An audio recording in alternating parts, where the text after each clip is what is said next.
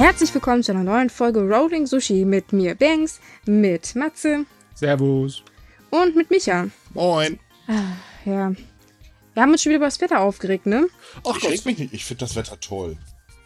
Ein bisschen Wasser, das schadet keinem. Besser als Schneesturm. Danke sehr. Ja, das Äh, stimmt ja. allerdings. Na, wir haben April, da sollte man sich nicht so viele Gedanken drüber machen, was das Wetter da veranstaltet. Das ist sowieso Ey, Chaos. der April ist der tollste Monat im Jahr, also bitte. Ähm, okay, du hast seltsame Vorlieben. Nein, ich habe diesen Monat Geburtstag. Ja, okay. Das erklärt wahrscheinlich gerade einiges, ne? Ach ja, schön. Hast ja, Spaß. also ich würde jetzt natürlich anfangen, irgendwas über Sternzeichen zu schwatzen, aber ich glaube nicht an die Sache. Na, ich wollte auch gerade sagen, Matze, komm, also. Nein, nein, das lassen wir lieber. Ich glaube, wir quälen die Leute gleich genug mit unserem Hauptthema heute. Aber zuerst haben wir dann eine, äh, ja, Werbung. Herzlich willkommen zum Werbeblock. Wir haben uns diesmal etwas Unterstützung geholt, denn wir möchten euch Promare vorstellen von Trigger in seiner Amazon-Premiere von Deutschland, die bis zum 29. April verfügbar sein wird. Und dazu haben wir uns den Marvin eingeladen. Hallo Marvin. Hallo. So Marvin, du bist vom Fach, nicht wahr? Könnte man meinen, ja. Könnte man meinen. Ja, der Marvin ist unser Kontakt bei KSM und äh, der weiß Bescheid, wie es dazu gekommen ist und wie es so läuft. Ich als ähm, ja Unwissender, weil ich kein Amazon Prime habe und Amazon Prime Video noch nicht benutzt habe, muss, muss der muss das erklärt werden, wie sowas geht. Ähm, ja, ich kann das mal ganz kurz erklären. Also, kurz Storytelling-Time. Ähm, also, wie dieses ganze Ding überhaupt entstanden ist. Das Ding ist, wir hatten halt Premiere und wir wollten den voll gerne ins Kino bringen, aber ihr wisst ja, Corona, bla bla bla, alles Mhm. super schwierig. Ähm, dementsprechend ist Kino nicht so eine ganz einfache Sache gewesen. Das heißt, wir mussten diesen Film immer wieder umterminieren, immer umstrukturieren, wie wir das machen, bla bla bla. Ähm, und haben halt irgendwann gemerkt, naja, das mit dem Kino, das wird ein bisschen schwierig. Und äh, haben dann entsprechend nach Alternativen gesucht und sind dann auf Amazon gestoßen, ähm, die dann gesagt haben, wir könnten das als Heimkinopremiere machen. Und äh, das ist eben jetzt der Fall seit dem 8. Äh, April, eben bis zum 29. wie du es gerade meintest, äh, läuft eben Premiere dann äh, als Heimkinopremiere. Das heißt, äh, man leiht diesen Film, kann ihn dann innerhalb von 30 Tagen starten. Einmal gestartet hat man 48 Stunden Zeit, den Film sich anzugucken. So funktioniert das dann in der Theorie. Hm, ja, 48 Stunden. Das sollte ausreichen, um sich mit seinen Freunden und Verwandten irgendwie zu koordinieren. Wen auch immer man noch rüberladen kann. Ist Nur eine einzelne. Person. Oder ist es mittlerweile anders? Ich weiß es ehrlich gesagt nicht. Nein, es ist nur eine, also jeder, jeder muss ihn kaufen, den äh, sehen möchte. Allerdings hat Amazon ja das neue Feature mit der Watch Party. Das heißt, ihr könnt dann euch zusammensetzen, fröhlich noch den Chat nebenbei aufmachen und fröhlich über den Film lästern. Genau. Ja, ich, ich denke mal, bei Pommer wird es weniger zu lästern geben. Denke ich auch. Aber ja, klar, das ist natürlich einfacher, als sich mit den Leuten zu koordinieren. Aber ich habe gedacht, das waren irgendwie fünf Leute maximal aus zwei Haushalten, nicht wahr? Nee, nee. Ne, war es nicht mehr. Das ist doch überall anders. Lassen, lassen wir das lieber mit irgendwelchen Vorschlägen. Da steigt doch eh keiner mehr durch. Ja, ist aber recht. vielleicht irgendwie eine nette Mitbewohnerin, Freund, Freundin, Eltern, Geschwister, whatever hat, der kann sich auch so, wenn man eh zusammen im selben Haushalt ist, kann man zusammensetzen und den Film gucken. Das ist ja eh schön. So. Papi, jetzt gucken wir mal ein Anime. Ja. Papi, So. ich zeig dir jetzt mal einen geilen Actionfilm. Komm mal ran hier auf den Meter. Also mich kannst du davor dafür locken, ne? aber äh, trotzdem, ich muss erstmal verstehen, äh, brauche ich dazu ein Amazon Prime-Konto? Nein. Das ist, ähm, glaube ich, ganz, ganz vielen wichtig, dass man da kein, kein Prime für braucht. Ähm, einfach, man leiht sich das einfach. Man, es ist, als würde man bei Amazon irgendwas einkaufen, nur dass man eben diesen Film ausleiht, wie in einer digitalen Videothek. Okay. So, aber man braucht halt 20 Euro. Man Ja, braucht halt das Geld, genau. Aber du, du musst dir das halt so vorstellen. Ich meine, wenn du, wenn du ins Kino gegangen bist, ich weiß nicht, bei mir hat so das Anime-Kino immer so 12 Euro, 12,50, 13 Euro, irgendwie sowas gekostet. Und äh, wenn ich dann zu zweit reingegangen bin, naja, dann, dann war ich halt schon bei über 20 Euro. Und wenn ich dann vielleicht mit drei oder vier Personen das gucke, die äh, vielleicht gerade meine Mitbewohner oder sonst was sind, dann ist man da echt schnell in, in hohen Summen in der Summe. Aber so kommt man halt einfach, ey, wir leihen den Film, wir setzen uns zusammen vors Sofa. Mega. Außerdem ist es meistens immer noch angenehmer als im Kino. Ja, ich gebe es zu, ich mag keine Kinos. Aber wenn wir schon dabei sind und Papi dazu bringen wollen, dass er den Film schaut, warum sollte man sich den Promille anschauen? Boah, es ist einfach, es ist einfach so ein Feuerwerk. Es ist einfach ganz viel von allem, aber halt in der besten Art und Weise. Ich habe schon ganz oft überlegt, wie ich Premiere beschreiben soll. aber man findet, glaube ich, nicht so richtig die Worte dafür, weil das einfach, das muss man einfach erlebt haben. Im Grunde geht's halt um den jungen Feuerwehrmann Galutymos, äh, der im Prinzip in einer Welt lebt, in der die Burnich aufgetaucht sind, 30 Jahre vor den Handlungen des Films. Und die Burnich sind so eine Art Mutantenrasse, die Feuer beschwören können. So kann man sich das ganz grob vorstellen. Und ähm, Galo trifft eben auf den Anführer einer Terroristengruppe und ähm, in dem Moment beginnt halt für ihn so ein bisschen dieses, dieses, dieses Denken von wer ist mein Freund, wer ist mein Feind, wer ist gut, wer ist böse, sich so ein bisschen umzukrempeln. Und da entwickelt sich einfach so eine, ja, zum einen eine Geschichte, die halt extrem tiefgehend ist, viele ähm, spannende Aspekte anspricht, gleichzeitig aber auch so inszenatorisch. Also ich meine, wer nur den Trailer gesehen hat, weiß halt, dass Premiere so einen ganz eigenen Stil hat, aber auch so von der Choreografie, von der Action, der einfach, der einfach so gewaltig ist. Es ist einfach so ein Effektfeuerwerk. Es ist einfach, man, man sitzt einfach davor und man fasst einfach nicht, was da gerade alles auf dem Bildschirm passiert. Ich habe mich, als ich den das erste Mal auf Deutsch gesehen habe, da habe ich, da habe ich auf dem Sofa gesessen und ich habe am Ende einfach nur gebrüllt vor Lachen, weil das einfach alles so, es war einfach so geil. Mickey, Mickey, du hast den schon gesehen, nicht wahr?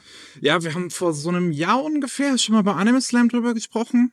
Und ähm, ich fand den auch ziemlich großartig. Also man muss ja, muss ja sagen, ähm, Träger hat einen hervorragenden, sehr eigenen Stil, der halt bei ihren Filmen oder allgemein bei ihren Anime immer direkt wieder zu erkennen ist.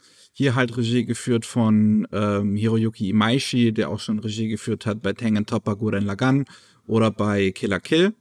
Ähm, und das sieht man dem Ding halt sofort an im Prinzip. Das hat diese schnelle, ähm, rasche Art von Bewegung, also Figuren ähm, sich sehr schnell über den, über den Bild bewegen und nicht unbedingt viele Frames gezeichnet werden, aber die einzelnen Frames sehr stark expressionistisch sind. Ähm, und es hat aber auch einen fantastischen bunten Farbstil. Also es ist wirklich extrem knallbunt. Mhm. So, das ist wirklich auf eine Art bunt, wie mir nicht viele Anime zum Vergleichen einfallen. Ähm, und das hat fantastisches CGI, ähm, was von X-Flag und Sandsinken gemacht ist, die im gleichen Büro quasi wie Träger arbeiten. Deswegen arbeiten die oft auch zusammen. Und ähm, das ist so gut äh, mit, mit, mit eingebaut. Also das ist wirklich das CGI in dem Film, das finde ich ein richtig gutes Beispiel, wie man CGI, CGI allgemein in Filmen nutzen sollte oder in Animationsfilmen allgemein nutzen sollte. Es ist ja zum Glück, in letzter Zeit sind CGI-Filme generell einfach etwas kreativer geworden. Das war halt sowas wie Spider-Verse hatten aus den USA. Aber halt auch hier, Premiere macht es halt auch richtig gut. Das höre ich gern, denn ich bin sehr, sehr wählerisch, was meine Computergrafik in Animationsfilmen angeht. Ähm, ich kenne ja die Sachen von Trigger. Ich kenne ja ihre bombastischen Sachen wie äh, Gurren Lagann und wie Killer Kill.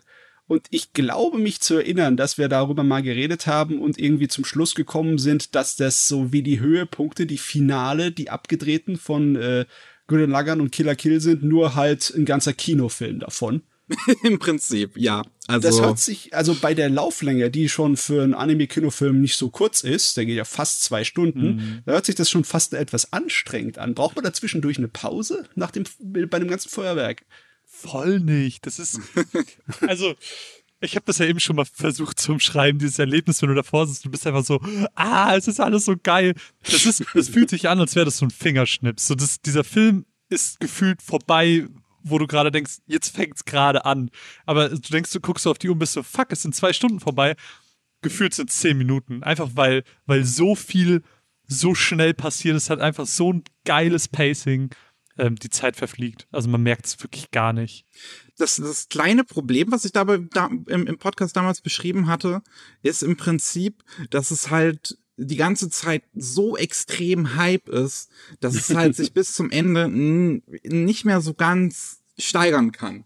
Du weißt hast dich dran gewöhnt. Genau, man, ich, ich, ich fand, man, man gewöhnt sich irgendwann an den Level von Hype. Was, das ist ein Nitpick, das ist ein super Nitpick, weil ich finde den Film immer noch super.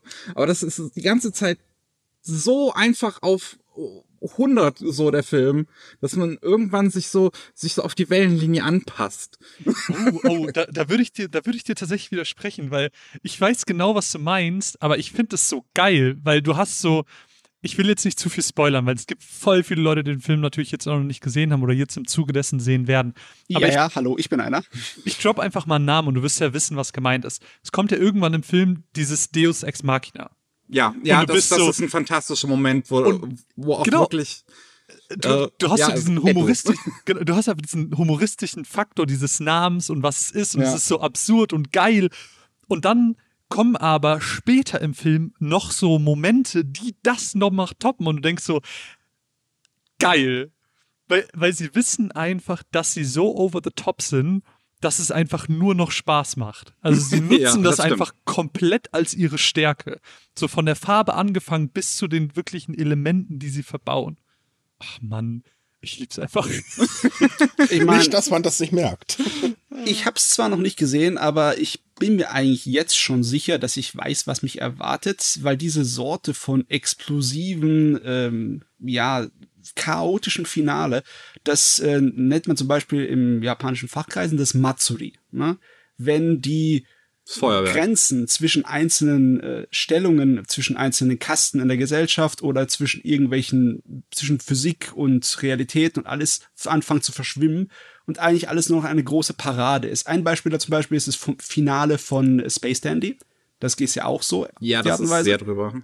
Und ich erwarte einfach, dass Promare das ist, und zwar typisch triggermäßig, noch mit drei, vier Steigerungen obendrauf und ein ganzer Film davon. Deswegen, ja, da bin ich ja schon sehr scharf drauf auf das Gerät. Was ich Mickey noch fragen wollte, war eigentlich die deutsche Synchro schon fertig damals, als du es gesehen hast? Nee, als ich es gesehen hatte, war es gerade, glaube ich, draußen auf dem äh, englischen Markt. Ähm, da hatte ich das drüber geguckt.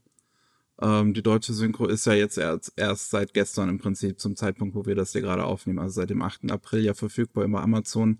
Ich habe ja die, ich habe die Trailer gesehen, ich habe jetzt die deutsche Synchro, also die die neue, äh, die, die Version mit der deutschen Synchro jetzt noch nicht gesehen. Aber was ich aus den Trailern gesehen habe, ist, dass es sich auch sehr gut anhört. Also es ist ja top besetzt mit Tommy Morgenstern und Patrick Bär und äh, allgemein die Synchro bei bei Köln Synchron geführt ähm, am Drehbuch.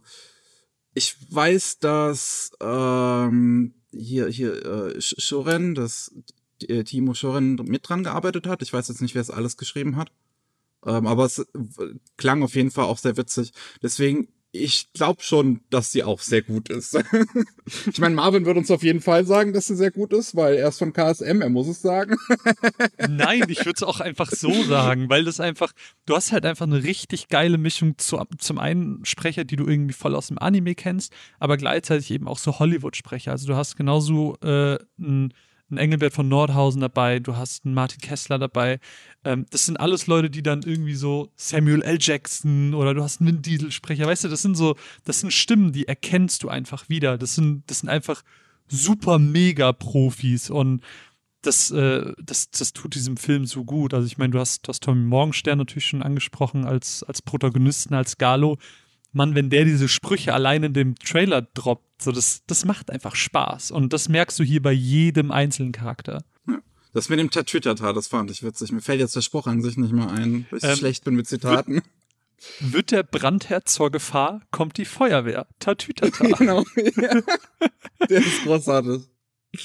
Ich habe den fürs eine, fürs eine Video, was ich bei uns auf YouTube gemacht habe, habe ich den ungefähr äh, 50 Mal gesagt, weil äh, ich irgendwie immer irgendwo einen, einen Sprechfehler hatte und dann den Take nochmal von vorne angefangen habe und dann wieder diesen Spruch gesagt habe.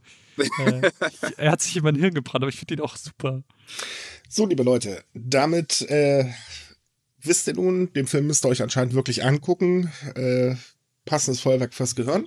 Aber nicht, nicht nur, ganz kurz noch, an der Stelle, er ist ja nicht nur Feuerwerk. Ich finde, was er halt auch schafft, was ich ihm auch gut anrechne, ist so dieses Sympathisieren so mit Minderheiten. So, weil es Ja. ja wirklich um diese Unterdrückung geht von den Burnish und dass man halt lernt, so nur weil die anders sind, sollte man jetzt nicht irgendwie ähm, so, so den, den, den Finger auf die zeigen und gerade wie halt Gallo immer mehr über die über die kennenlernt und der Film wirklich sympathisiert mit denen und halt auch das nicht nicht alles jetzt wirklich unbedingt moralisch korrekt ist unbedingt was die Burnish machen, aber dass der Film halt zeigt, ja, aber die haben halt auch nicht unbedingt eine andere Wahl als das jetzt so zu machen ähm, finde ich sehr äh, ambiguous, also sehr, ich sag mal auf Deutsch. Ähm, Mehrdeutig. Ja. Aber das ist auch das, das ist auch das, was ich meinte, so dieses, yo, du hast dieses Effektgewitter, aber du hast eben auch diese, diesen Tiefgang, den der Film mitbringt. Und das sind eben diese ruhigen Momente, wo der Film sich Zeit nimmt, um genau das, was du gerade meintest, äh, zu beschreiben. Jetzt kannst du abmoderieren. So, also Promare ist noch bis zum 29. April bei Amazon Prime äh, zum Leihen erhältlich. Link findet ihr äh, in der Artikelbeschreibung. Schaut ihn euch an, es scheint sich zu lohnen. Gut, das wär's. Vorbei ist der Werbeblock. Zurück zum regulären Programm. So.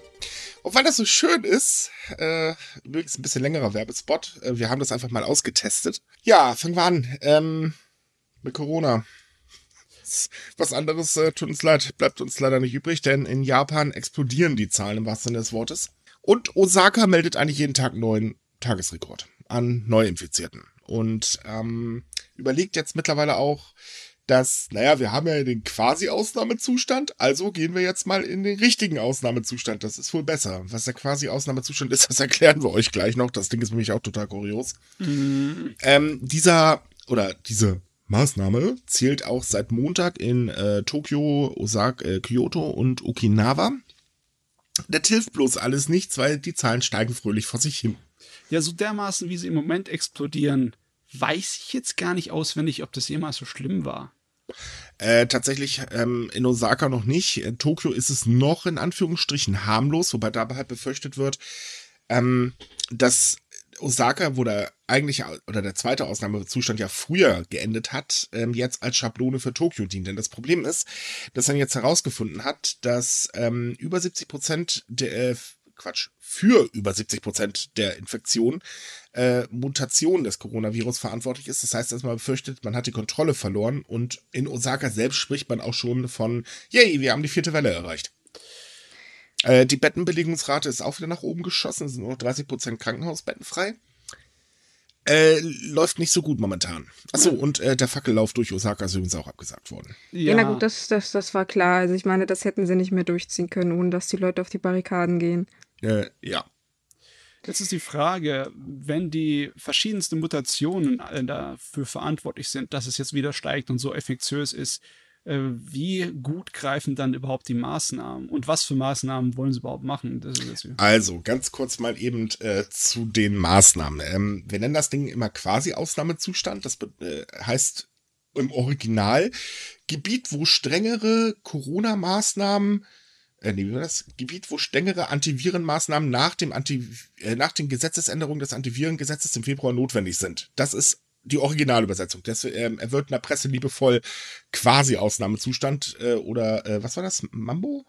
Mambo hattest du, glaube ich, Genau, letztes Mal Mambo, gesagt. richtig. Oder halt äh, spöttisch Mambo genannt, äh, weil einfach totaler sinnloser Quatsch. Genau genommen ist es eigentlich das gleiche wie ein Ausnahmezustand, aber eine Präfektur kann bestimmte Gebiete innerhalb ihrer, äh, Präfektur, ihres Präfekturgebietes bestimmen und sagen so, ihr ne, müsst jetzt verschärfte Corona-Maßnahmen einführen. Die wiederum bestehen aus, naja, Restaurants und Bars macht bis 20 Uhr dicht, ähm, Leute geht nur noch ähm, reisen, wenn es unbedingt sein muss, ach so, und äh, Großveranstaltungen nur noch 5000 Leute. Der wesentliche Unterschied ist eigentlich nur, dass die Strafen gegen Verstöße anders, äh, also geringer sind als im richtigen Ausnahmezustand und eben, dass die Präfektur nicht komplett betroffen ist. Äh, Man muss jetzt natürlich nicht erwähnen, dass das Ganze bei der Bevölkerung auf gnadenlose Unverständnis trifft. Also nicht nur bei den Restaurantbetreibern, die halt sagen, warum baden wir das eigentlich die ganze Zeit aus, sondern halt einfach auch, äh, viele verstehen es überhaupt nicht. Das ist so ähnlich wie jetzt mittlerweile hier bei uns, wo wir Chaos haben. äh, geht es den Leuten da drüben eigentlich im Prinzip genauso. Dementsprechend war auch am Samstag, also kurz vor dem quasi Ausnahmezustand in Tokio, die Hölle los. Boah, ich verstehe jetzt nicht so hundertprozentig, warum die das unbedingt abgrenzen müssen. Hat das vielleicht irgendwelche rechtlichen Gründe? dass Nee, tatsächlich wirtschaftliche Gründe. Und zwar ein normaler Ausnahmezustand würde bedeuten, dass die Wirtschaft wieder Schaden nimmt. Ähm, beim quasi Ausnahmezustand, dadurch, dass er ja ein bisschen regionaler begrenzt ist, ist das Ganze nicht ganz so schlimm. Und natürlich möchte die japanische Regierung auf gar keinen Fall einen Ausnahmezustand. Wo halt jetzt der Gouverneur von Osaka sagt, ja Freunde, was sollen wir denn machen? Wir haben hier, äh, was hatten sie jetzt, 918 Infektionsfälle am Samstag? Äh, das ist ein absoluter Rekord. Äh, Die Zahlen steigen weiter. Äh, ha- hallo? wobei da man auch dazu sagen muss, dass ähm, der Gouverneur in einer TV-Sendung am Samstag gesagt hat, naja, ein Ausnahmezustand, so wie der letzte Ausnahmezustand, wird nichts bringen. Wir müssen also viel strengere Maßnahmen ergreifen. Ich gehe mal davon aus, dass er damit meint, halt, Geschäfte müssen auch wieder zugemacht werden. Also im Prinzip wie beim ersten Ausnahmezustand. Meine Güte, wenn ich heute noch einmal Ausnahmezustand sagen muss. Auf jeden Fall, jetzt wird verschärft. Und Ja. äh, erstmal in den großen Hotspots. Erstmal in Tokio, Kyoto und Okinawa. Und ich schätze Kyoto. mal. Kyoto ist definitiv, Kyoto ist auch mittlerweile ein Hotspot. Ähm, allgemein der ganze Großraum Tokio eigentlich, bloß in Kanagawa und äh, Saita, Sa- Saitama?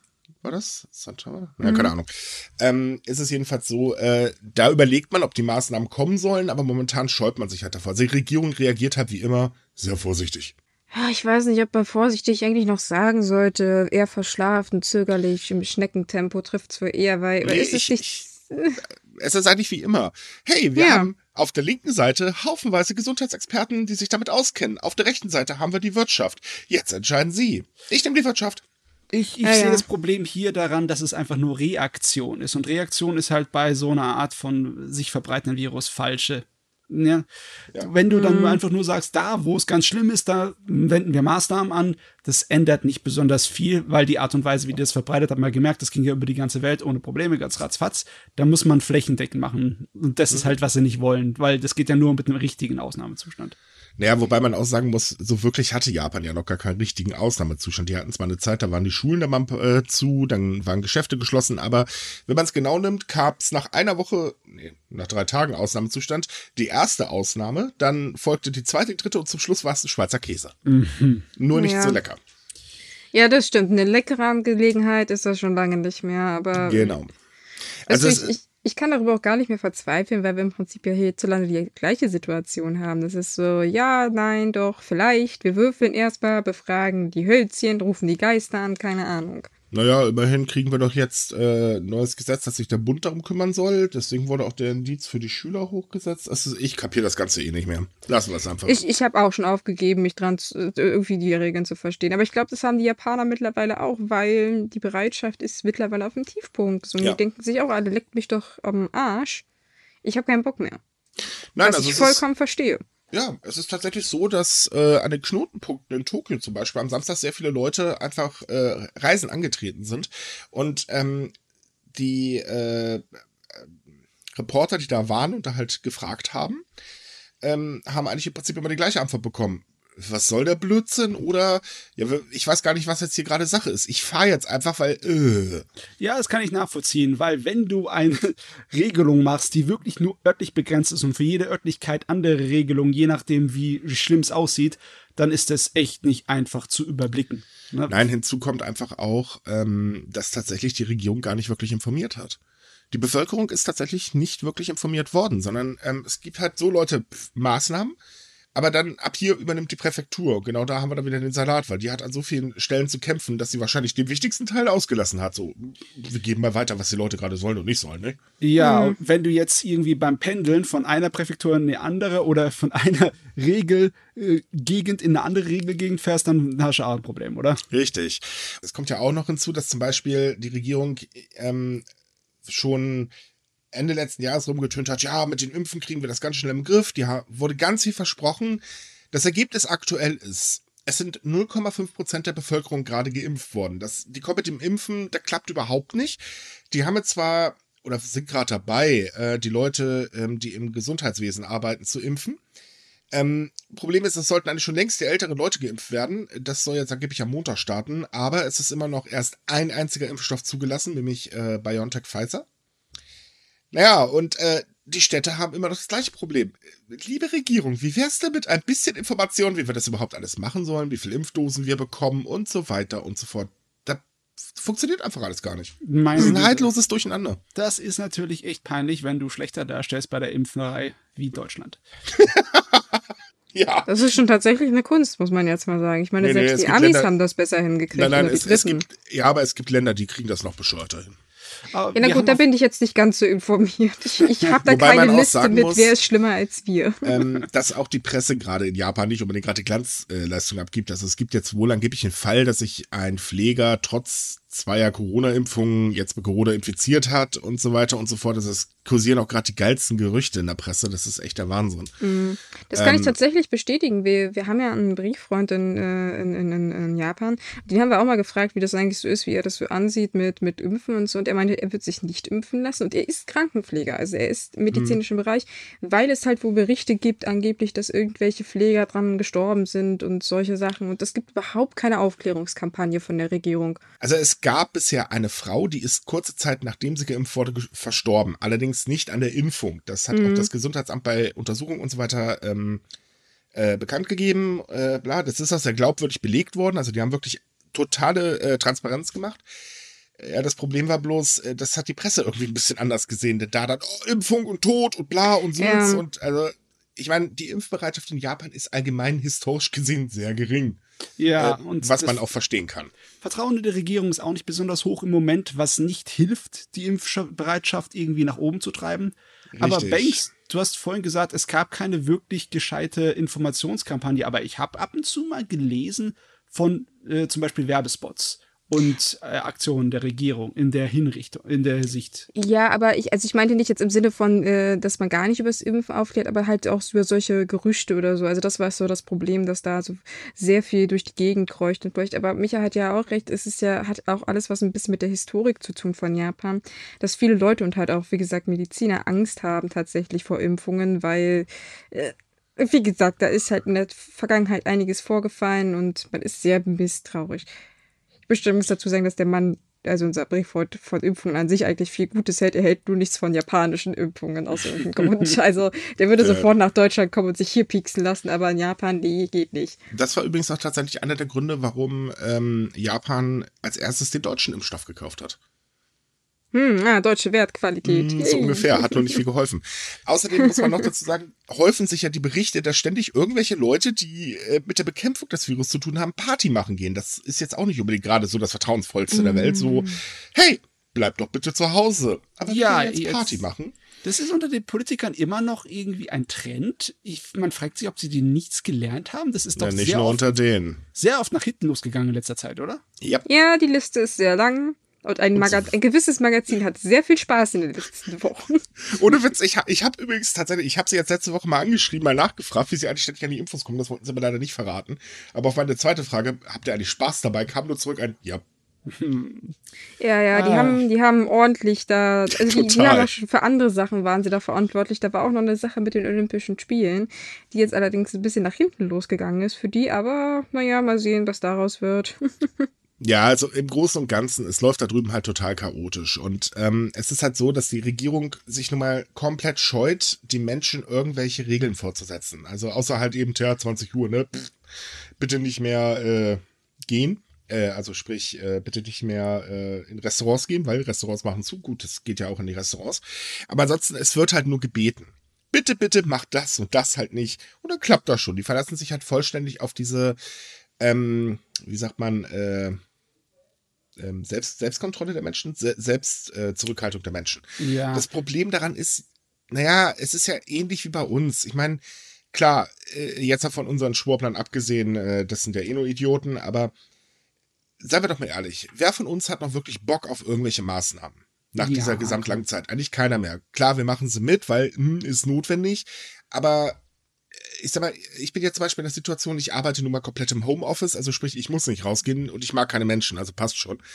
ähm, ich kann aber verstehen, dass viele Leute mittlerweile sagen, ey, ganz ehrlich, uns geht der Scheiß einfach auf die Nerven und dass sie auch keinen Bock mehr darauf haben und halt eben die Strohhalme greifen, wie zum Beispiel, naja, man kann jetzt nach Mallorca reisen, also reisen wir eben. Ist ja erlaubt, verständlich. Warum soll ich mich dann selber einschränken? Und so geht das den Japanern halt auch tatsächlich, weil Warum muss ich mich selbst einschränken, Leute? Ich will einfach mein Leben leben und ähm, solange es keine Gesetze gibt, die mir irgendwas verbieten, na, dann mache ich das halt einfach.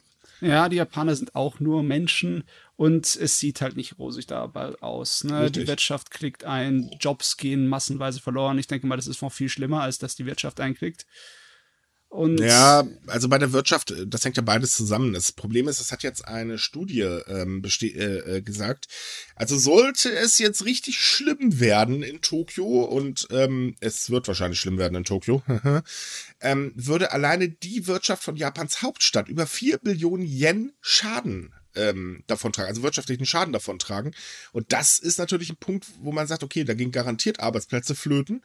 Ähm, und das will die Regierung natürlich auf gar keinen Fall, weil man muss ja auch noch immer, oder man darf nicht vergessen, Japan ist das höchst verschuldete Industrieland, das wir haben auf der Welt und äh, die Schulden steigen immer weiter. Die haben ja jetzt letztens irgendwie was, was 100 Billionen Yen oder so gerade erst überschritten. Ja, Irgendwie ja. so in dem Dreh. Also, die, die machen schon gut mit. Gut. ich wollt- wollte Jahren noch mal kurz- ne? Hm. Ich- Falls das jetzt äh, äh, falsches äh, rausschneiden, aber hast du Millionen oder Billionen gesagt? Billionen. Okay, gut. Dann. Millionen wäre ein bisschen wenig, ne? Ja, deswegen wollte ich gerade fragen. Okay, alles Gute. Kann. Nein, nein. Ja, das sorgt alles nicht unbedingt dafür, dass die Leute richtig Lust haben, sich an die Regeln zu halten oder irgendwie mit dem Kram hier versuchen, vernünftig umzugehen, besonders wenn sie keine Vorbilder haben. Ich meine, in der Regierung wa- ist das nicht zu finden. ne? Moment, Jetzt- e- eine Sache noch. Es gibt dann noch eine Kleinigkeit, die man erwähnen sollte, die das Vertrauen auch nicht gerade stärkt. Denn es ist so, das Gesundheitsministerium hat äh, letzten Monat oder vorletzten Monat gesagt, ja, wir überarbeiten mal unsere Pläne, wie wir mit der Pandemie umgehen. Darunter auch, wir sichern jetzt halt mehr Krankenhausbetten. Wurde ganz groß rumgetöst und machen wir und sind wir voll dabei und so weiter. So, jetzt ist das Kind aber in den Boden gefallen, der ganze Spaß geht wieder nach oben. Tja, und was hat das Gesundheitsministerium nicht gemacht? Krankenhausbetten Betten. gesichert. Was haben sie stattdessen gemacht? Die sind mit einigen Mitarbeitern davon zu einer Party gegangen, haben sich ratzfatz investiert. Ja, okay, da müssen wir jetzt ein bisschen vorsichtig sein. Wir sprechen hier übrigens von der Party, von der wir, glaube ich, letzte Woche gesprochen haben, wenn ich mich recht erinnere, mit Mickey. Oder? Hatten wir? Ja, ich glaube schon. Und äh, ja, wir haben uns alle herrlich darüber aufgeregt. Und tatsächlich kam jetzt die Meldung, dass drei Leute von dieser Party äh, Corona haben. Es ist noch nicht nachgewiesen, ob sie sich wirklich auf der Party angesteckt haben, weil es waren insgesamt sechs Leute, die sich infiziert haben, also auch drei, die damit nichts zu tun hatten. Man untersucht das jetzt aber mit dem Infektionsweg und man kann sich ziemlich sicher sein, sollte rauskommen, dass die Herrschaften bei ihren feuchtfröhlichen Trinkgelage sich den Virus zugezogen haben, dass es mächtig Ärger geben wird. Ui. Naja, Ich mein- mächtig ärgert sich in Japan immer so aus. Komm, einmal entschuldigen bitte und jetzt sucht ihr euch einen neuen Job und das war's dann. Das Problem Naja. ist halt, dass egal, ob es wirklich dort bei der Party passiert ist oder nicht, so wie es aussieht, ne, wo es nach außen auf die Bevölkerung wirkt, das hat schon mal Schaden hervorgerufen. Ne? Das nicht definitiv. Also man war auf, auf, was interessant war, auf Twitter war man gar nicht mal wirklich verärgert. Man, man war eher amüsiert und eigentlich nur enttäuscht, weil das halt im Prinzip wirklich, wie du halt schon meintest, Vorbildfunktion absolut versagt. Und das waren halt auch viele so, naja, wenn sie es machen, warum sollen wir es denn tun? Also,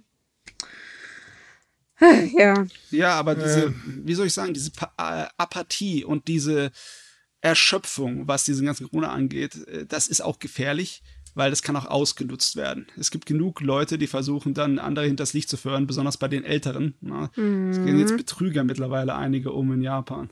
Ja, das aber schon seit längerer Zeit, aber es wird halt immer schlimmer, denn die, ähm, also das ist das Ding, man muss die japanische Bevölkerung ein bisschen aufteilen. Es gibt einmal die, die halt sagen, ich lasse mich nicht impfen, dann gibt es die, die sagen, ah, ich bin lieber ein bisschen vorsichtig, warte mal ab, ob da was Schlimmes passiert und dann, wenn nicht, dann könnt ihr mir das Zeug immer noch einjagen.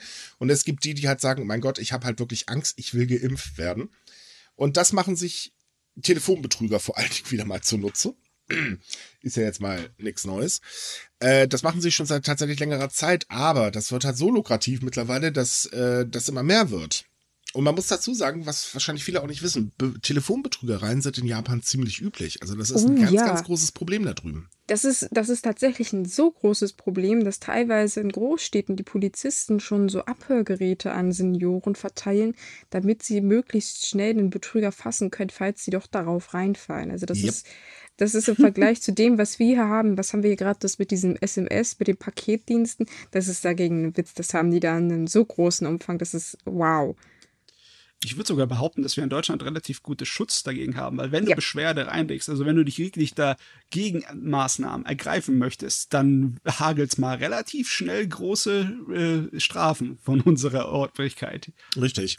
In Japan ist es halt so, ähm, dass die Betrüger das vor allen Dingen ziemlich geschickt machen, denn äh, sie kommen halt an und sagen, ja, ihr könnt den Impfstoff richtig schön günstig bekommen und zwar in so einer kleinen Summe, dass das im Prinzip eigentlich völlig egal ist. Äh, das zahlen die Leute dann und dann peng ist die Sache erledigt und dadurch werden sie nicht misstrauisch und das machst du halt ein paar Mal, da kommt dann auch ordentlich was äh, zusammen.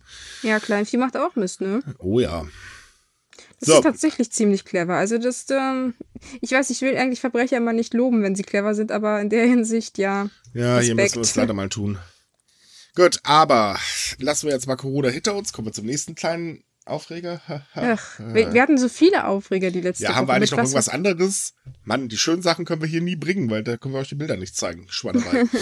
Ähm, äh, es gibt ja immer noch das kleine Problem mit dem Abwasser aus dem Atomkraftwerk Fukushima Daiichi. Ah, ja. Also sprich, äh, die, also es ist ja so, Fukushima ist in die Luft geflogen. Ich kürze das Ganze jetzt übrigens mal bitte ab. Sorry, falls sich das jetzt ein bisschen respektlos anhört. Aber Fukushima ist in die Luft geflogen. Problem ist äh, Kernschmelze, ergo die Reaktoren, auch wenn sie im Arsch sind, müssen halt gekühlt werden, weil sonst könnte das Ganze natürlich noch mal äh, unschöner werden. Problem ist aber, man lagert momentan das Wasser, was da rauskommt, auch wenn es aufbereitet wurde, in Tanks auf dem Gelände. Und die guten Tanks sind halt bald einfach schlicht und ergreifend voll. So, also hat man letztes Jahr sich hingesetzt und überlegt, ja, was machen wir jetzt mit dem Wasser? Weil wir können nicht einfach neue Tanks bauen. Ergo mh, lassen wir es einfach ins Wasser ab. ja, so, ich Äh, meine, das war schon ins Meer, Entschuldigung. das war lange im Gespräch, aber im Endeffekt, das Endergebnis ist, dass innerhalb von den zehn Jahren seit der Katastrophe Japan keinerlei Lagerlösung gefunden hat dafür.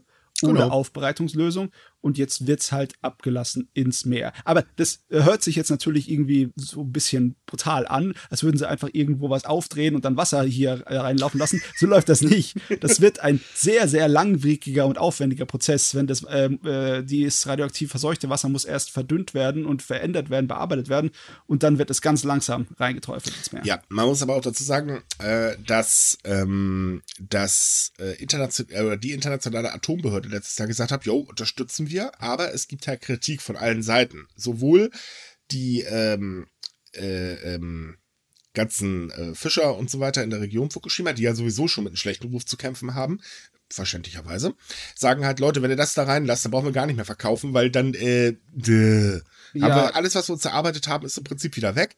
China sagt halt auch, sag mal, Leute, nee, das ist doch echt totaler Kokodos, seid bitte vorsichtig. Ähm, Korea wiederum sagt, habt den Knall, lasst das sein. Weil, äh, Halo, wir fischen da hinten auch in der Ecke, das wäre ein bisschen sehr unpraktisch. Ähm, und das Ganze wurde dann halt eben, nachdem der Entschluss letztes Jahr gefasst worden ist, dann erstmal aufgeschoben. Und jetzt ging es schlagartig ganz, ganz schnell, denn äh, erst hat sich sogar mit ähm, Vertretern der lokalen Fischereibehörde getroffen. Da hieß es noch, ja, ich werde die Entscheidung irgendwann diese Woche fällen. Äh, Ja gut, am nächsten Tag war sogar der Meinung, es ist nächste Woche und dann ist die Entscheidung gefallen.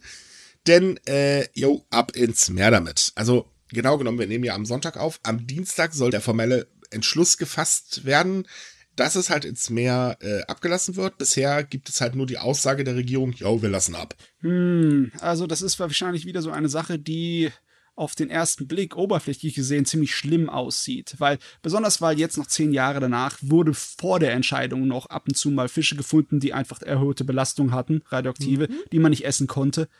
Und jetzt ähm, müsste man meinen, ach, das wäre doch viel schlimmer.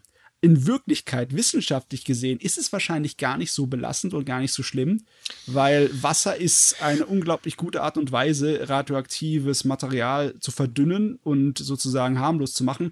Aber es, es, es, es wirkt halt nicht so auf die Menschen. Und die Menschen haben kein Vertrauen hinter dieser, Naja, also auf die Sache. ich, ich sag's mal so, ich bin kein Wissenschaftler. Ich gehe natürlich nur von dem aus, was ich da mitbekomme. Also sprich, das Wasser wird weiterhin Trinitum enthalten. Tri Trinitum?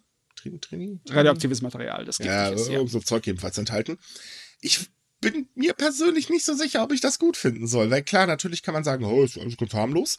Auf der anderen Seite ist es natürlich auch nicht unbedingt gerade eine kleine Menge, die man da ablässt. Also, äh, äh. Wahrscheinlich so harmlos wie Mikroplastik. Hä. Äh, super. Naja. Das ist ja wahnsinnig harmlos. Also insgesamt ist es so. Ähm, ja, das Zeug muss irgendwie weg. Da brauchen wir nicht drüber reden. Ähm, ich weiß auch nicht, ob es noch andere Lösungen geben würde. Äh, ich habe mich damit jetzt auch nicht so sehr befasst. Wie gesagt, ich kenne mich mit der Thematik gar nicht aus. Aber ich gehe mal von aus, wie ich die japanische Regierung kenne, war, guck mal, Lösung. Oh, einfach nehmen wir. Es sieht auf jeden Fall so aus von außen gesehen. Also von daher, hm, naja. Ah, ja. Ich weiß ja nicht. So, nächstes Aufregerthema, weil es so viel Spaß macht.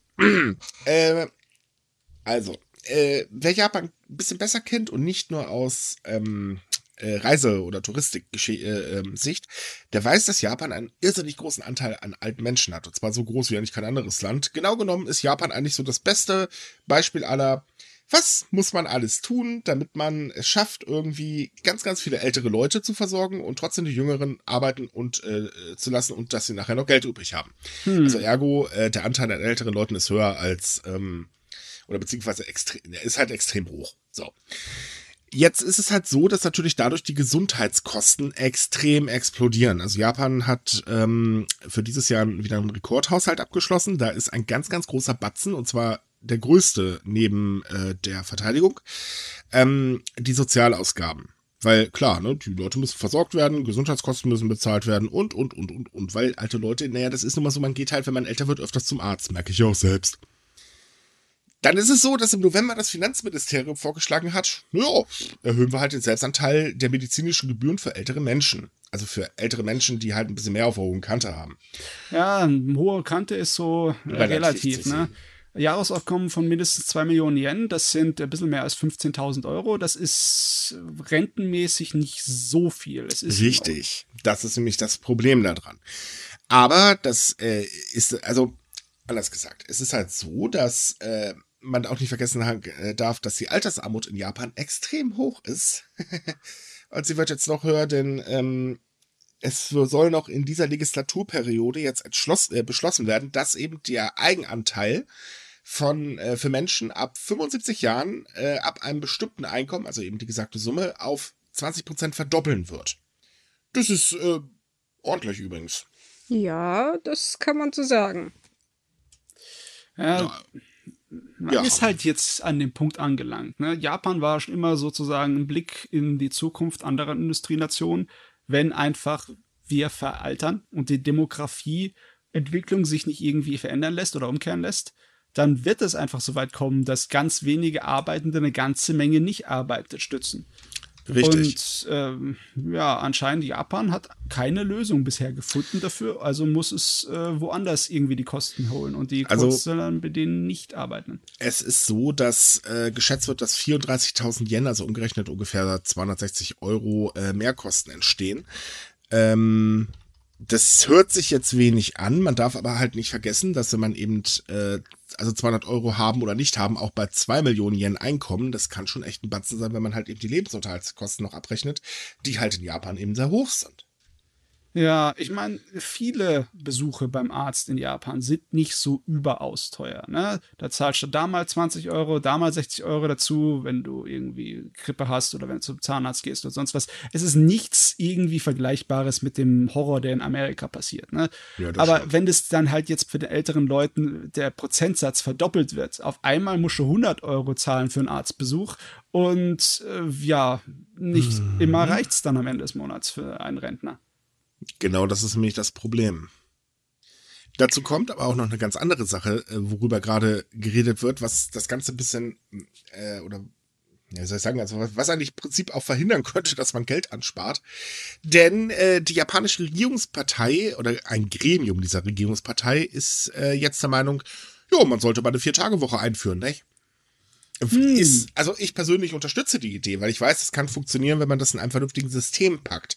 Problem an der ganzen Geschichte ist, ähm, naja, also der Vorschlag wurde gemacht aus dem ganz einfachen Grund, dann können sich die Menschen halt auch einen Zweitjob suchen, damit würden wir dann den Arbeitskräftemangel bekämpfen. Das heißt, man halbiert die Arbeitszeit, naja, es geht nicht ganz auf, aber das lassen wir jetzt mal links liegen. Oder eben die Menschen sollen sich sozial engagieren. Also sprich in der Gemeinde aufräumen oder was weiß ich was.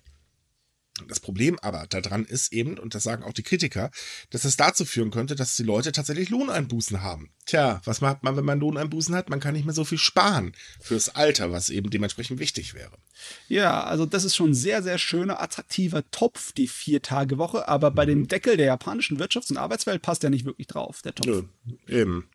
Ja, also ich, ich meine, ähm, wenn man sich wissenschaftliche Berichte anguckt, wird halt die Vier-Tage-Woche sehr propagiert, aber halt dann mit einem Job und nicht mit zwei, drei oder vier. Ich weiß ja nicht genau, wie weit Japan da gehen will. Und es gab auch meines Wissens, glaube ich, ähm, letztes Jahr einen Versuch von Microsoft in Japan. Da war eine Drei-Tage-Woche tatsächlich. Oh, das sogar? Na gut, ich kann, kann mich nicht mehr so daran erinnern. Und die meinten, die haben wunderbare Ergebnisse bekommen ist natürlich klar, dass Japan das in der Hinsicht dann wieder ausschlachten will, weil, wie gesagt, sie haben nun mal Arbeitskräftemangel und irgendwas muss man sich ja einfallen lassen, solange man keine Menschen klonen kann. Naja, das, das Problem ist halt, ähm, eigentlich hat Japan zwei Sachen. Einmal diesen äh, Arbeitskräftemangel, der ganz immens ist und äh, ihr System, um das Loch zu stopfen, das hat ja nicht ganz so funktioniert. Äh, also sprich, äh, wir holen uns einfach Ausländer ins Land, lassen ein paar Jahre arbeiten, dann schicken wir sie zurück. Ja, sagen auch ganz viele Leute, sag mal, was soll denn der Blödsinn? Äh, hinzu kommt, die werden auch ganz schön ausgebeutet. Ähm, und auf der anderen Seite hat Japan halt das Problem, dass sie natürlich eine ganz, ganz immense Arbeitsbelastung haben. Ich meine, Karoshi ist nicht einfach so eine Erfindung der Medien, sondern das passiert halt tatsächlich häufig. Äh, achso, Tod durch ähm, Überarbeitung. Ähm, weil die Menschen halt wirklich schuften müssen wie die Bekloppten. Anstelle sich aber hinzustellen und zu sagen, okay, dann sehen wir mal zu, dass wir das ganze Arbeitsumfeld mal ein bisschen auflockern und so die Leute dazu motivieren, ähm, dass sie äh, sich vielleicht noch einen Zweitjob suchen oder äh, dass viel mehr Leute auch Jobs nehmen, wo wir halt ganz dringend Leute brauchen. Weil als Beispiel äh, sind die Convenience Stores eigentlich ganz gut. Ähm, die haben jetzt ihre, äh, oder da gibt es seit längerem das Gerangel mit den Öffnungszeiten in der Nacht. Ähm, weil einfach die Franchise-Nehmer gar keine Mitarbeiter mehr finden, weil kaum einer will noch äh, nachts arbeiten. Die sagen halt, äh, pff, ne, außerdem wird es auch nicht so toll bezahlt. Ähm, Problem ist da halt eben, ja, was macht man? Äh, nö, wir lassen die Regeln so, wie es ist und äh, es gehen jetzt erstmal eine ganze Runde kämpfen. Die kämpfen da schon verdammt lange mittlerweile. Und sowas, solche Jobs attraktiv zu machen, auf die Idee kommt man allerdings erstmal überhaupt nicht. Nö, wir machen dann halt eben eine Vier-Tage-Woche und dann sucht ihr euch schon selbst einen Zweitjob. Tolle also Sache. Diese, ja, diese Vier-Tage-Woche scheint irgendetwas zu sein, mit dem die Regierung sich attraktiv machen will, mhm. weil sie ist nicht wirklich im Moment praktisch umsetzbar für kleinere Unternehmen. Die können das nicht machen. Und es ist, es ist natürlich nicht so, dass das äh, hier zwingend eingeführt wird. Das ist so ein Plan, dass die, die selbst entscheiden können, die einzelnen Unternehmen, ob sie das machen wollen oder nicht. Ne? Und es können sich allerhöchstens die größeren leisten. Und selbst bei denen wird es wahrscheinlich dann äh, Einbußen geben im Gehalt. Und das würden dann die Leute wahrscheinlich auch nicht wollen. Richtig, also das, das große Problem ist halt, es geht am eigentlichen Problem vorbei. Und mhm. ähm, da muss man ganz ehrlich sagen, also dass die Regierung sich attraktiv machen will, naja gut, okay, momentan hat sie keine andere Wahl, weil Umfragewerte sind aber fröhlich in den Keller. ähm, es ist halt einfach so, dass äh, die, also das, das, Hauptproblem einfach wirklich die immense Arbeitsbelastung ist, die eigentlich dringend bekämpft werden müsste. Und solange man das nicht wirklich anpackt, das hat man jetzt beim Homeoffice gesehen, äh, nach dem oder während des ersten Ausnahmezustands wurde Homeoffice ganz hoch gehalten und hu, die neue äh, Normalität und so weiter und so fort. Stimmt ja auch, weil sehr viele Leute sind ja auch tatsächlich im Homeoffice gegangen. Das Problem ist bloß, das hat man im zweiten Ausnahmezustand gemerkt, ja, da war das schon wieder vorbei und viele Leute, die auch im Homeoffice gearbeitet haben, wurden wieder fröhlich zurück ins Büro geschickt. Und ähm, hier gibt es genug Potenzial, um das wirklich mal aufzulockern. Weil auch das Homeoffice hätte ja durchaus Vorteile gehabt, gerade für ähm, die äh, kleineren äh, äh, Gemeinden, also sprich Dörfer etc., bla, wo die Leute ja halt einfach wegziehen, weil ja Gott, in Tokio gibt es Arbeit, warum soll ich auf dem Dorf bleiben, ne? Mhm. Mhm. Ähm, und damit hätte man dagegen ankämpfen können. Es gab ja Tendenzen, nur man hat das halt nicht weiter gefördert. Und das ist halt das Problem. Die Regierung verpennt immer auf dem halben Weg, äh, ja, eigentlich so das Wichtigste. Ja, deswegen wirkt es für mich einfach nicht wirklich ehrlich, dieser Vorschlag. Ja. Das wirkt einfach nur Selbstbeschönerei, weil sonst würden sie einfach ein, ein Recht auf Homeoffice dann irgendwie versuchen zu, äh, zu auszuarbeiten. Ja, das ja? ist ähnlich wie hier. Rein theoretisch könnten viele Leute im Homeoffice arbeiten. Sie tun es halt einfach nicht, weil wir einfach dieses steife Denken haben. Und, ja, äh, das ist, das ist ja auch so ein Argument aktuell von so Corona-Gegnern, so, ja, wenn ihr so viel Angst habt, dann bleibt doch zu Hause. Ja, das geht nicht. Wir würden es ja gerne, aber. Nein. Ja, aber auch so die Sache mit dem, äh, dann hat man ja gar keine sozialen Kontakte mehr, wenn man im Homeoffice arbeitet. Also ganz ehrlich, ich hätte gerne mal Ruhe und ich sitze im Homeoffice. Nee. Klappt aber, aber irgendwie sagen, nicht so ganz. Ich würde aber sagen, wo wir gerade bei, bei, wir hatten ja gerade das Thema so, dass Japan so ein bisschen daran vorbeiguckt, unattraktive Jobs vielleicht attraktiver zu machen. Da können wir jetzt zum Beispiel mal zum Beruf des Lehrers kommen. Oh Gott, ja. Ui. Der wird, ja. glaube ich, sehr, sehr unattraktiv. Äh, ja, nicht nur das, das, der war vorher in Japan schon ziemlich unattraktiv wegen vielerlei Dinge. Niedriges Gehalt, Überstunden, äh, Aufgaben, die man eigentlich nicht erledigen sollte, Aufgaben, die dumm sind zu erledigen. Also die Liste ist ziemlich lang, wieso man nicht Lehrer in Japan werden sollte. Deswegen hat aber das japanische Bildungsministerium gedacht, hm, wir kriegen weniger Nachwuchs, also starten wir eine sehr nette Kampagne, wo doch Lehrer aktuell zeigen sollen, wie toll sie ihren Beruf finden. Sie sollten da auf Twitter unter so einem bestimmten Hashtag schreiben, äh, was sie so erleben, wieso ihr Beruf toll ist, äh, was für Tipps sie für Neulinge haben.